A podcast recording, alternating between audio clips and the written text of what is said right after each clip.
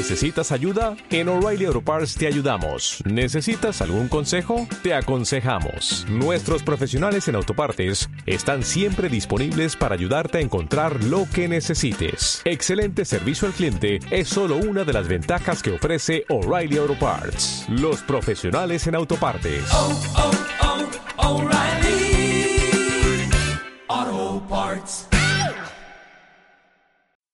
Anábasis capítulo sexto Al octavo día Genofonte entregó el guía a Quirísofo y dejó en casa a su familia, excepto al hijo recién entrado en la pubertad, que fue confiado a Plístenes de Anfípolis para que lo vigilara, con el fin de que, si el padre los guiaba bien, regresara con su hijo.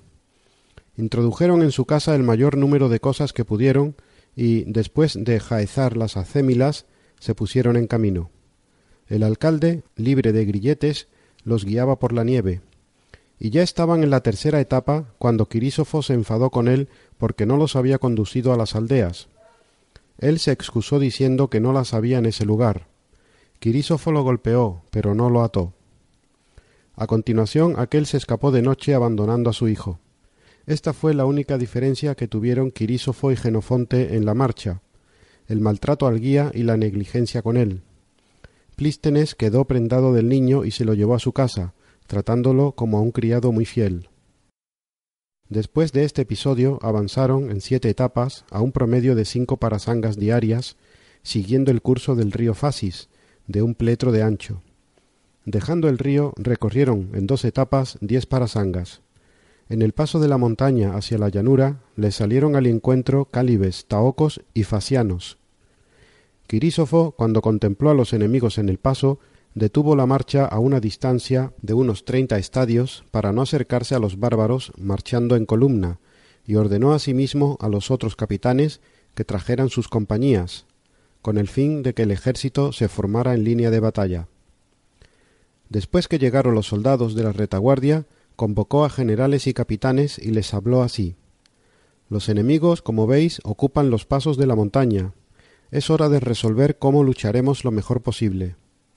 En verdad me parece conveniente dar la orden a los soldados de que desayunen y que nosotros deliberemos si parece mejor hoy o mañana pasar la montaña.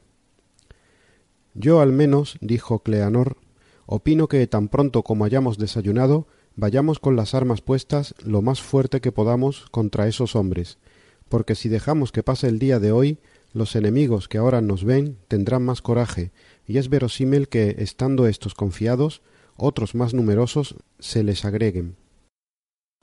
Tras este dijo Genofonte Así pienso yo, si es necesario luchar, hay que prepararse para hacerlo con la mayor fuerza posible, pero si queremos pasar la montaña del modo más fácil que podamos, creo que hay que mirar de recibir las menos heridas posibles y de perder el menor número de hombres. Ciertamente la montaña que se ve tiene un mínimo de sesenta estadios, y en ninguna otra parte aparecen hombres que nos vigilen salvo por el camino mismo. Por tanto, sería mucho mejor intentar ocupar en secreto, pasando inadvertidos, una parte de la montaña desierta y anticiparnos a tomarla, si pudiéramos, antes que combatir contra posiciones fuertes y hombres preparados. Pues es mucho más fácil ir cuesta arriba sin luchar que por terreno llano habiendo enemigos a uno y otro lado. De noche, sin combate, uno puede ver mejor lo que hay delante de sus pies que de día luchando. Y la senda escabrosa para los pies que andan sin batallar es más suave que el camino liso para quienes son alcanzados en las cabezas. Y no me parece que sea imposible tomar secretamente la cima, pudiendo ir de noche para no ser vistos, y pudiendo alejarnos tanto como para que no puedan percibirnos. Creo que si fingiéramos atacar por allá, tendríamos más desierta la montaña a nuestra disposición, ya que los enemigos permanecerían aquí más compactos. Pero, ¿por qué hablo yo de una acción furtiva? Yo al menos, Quirísofo, tengo entendido que vosotros, los lacedemonios, cuando pertenecéis a los iguales, ya desde niños practicáis el robo y que no es vergonzoso, al contrario, es hermoso robar cuando la ley no prohíbe. Y para que robéis con el mayor empeño e intentéis pasar desapercibidos, está prescrito por ley para vosotros que si sois sorprendidos robando, seáis azotados. Por tanto, ahora tenéis una magnífica oportunidad de hacer gala de tu educación y de vigilar que no seamos sorprendidos robando la montaña, para no recibir azotes. Sin embargo, replicó Querísofo, también yo tengo entendido que vosotros, los atenienses, sois expertos en robar los fondos públicos, aun cuando existe un peligro muy terrible para quien roba, y que realmente lo hacen los hombres mejores, si es verdad que para vosotros son considerados dignos de mandar los mejores, de manera que también tú tienes ocasión de hacer alarde de tu educación. De acuerdo, dijo Genofonte, yo estoy dispuesto a ir a ocupar la montaña con la retaguardia después de haber cenado. Tengo además guías, pues los gimnetas han tendido una emboscada y han capturado a algunos ladrones que nos seguían. Por estos he averiguado que la montaña no es intransitable y que en ella pacen cabras y bueyes. Por consiguiente, una vez que hayamos tomado una parte de la montaña, serán las otras accesibles también para las bestias de carga. Espero que los enemigos no vayan a permanecer más aquí, cuando nos vean en igualdad de fuerzas en las alturas, dado que ni siquiera ahora están dispuestos a bajar al mismo terreno llano que nosotros. Quirísofo preguntó ¿Y por qué tienes que ir tú y dejar la retaguardia? Envía a otros, si no aparecen voluntariamente algunos valientes. A raíz de estas palabras acudieron Aristónimo de Metridio con hoplitas, Aristeas de Quíos con gimnetas, y Nicómaco de Eta con gimnetas, y llegaron al acuerdo de que, en cuanto dominaran la cumbre, encenderían muchas hogueras. Acordado esto, desayunaron, y después del almuerzo Quirísofo llevó adelante a todo el ejército aproximadamente diez estadios en dirección a los enemigos, para dar la máxima impresión posible de que harían un ataque por allí.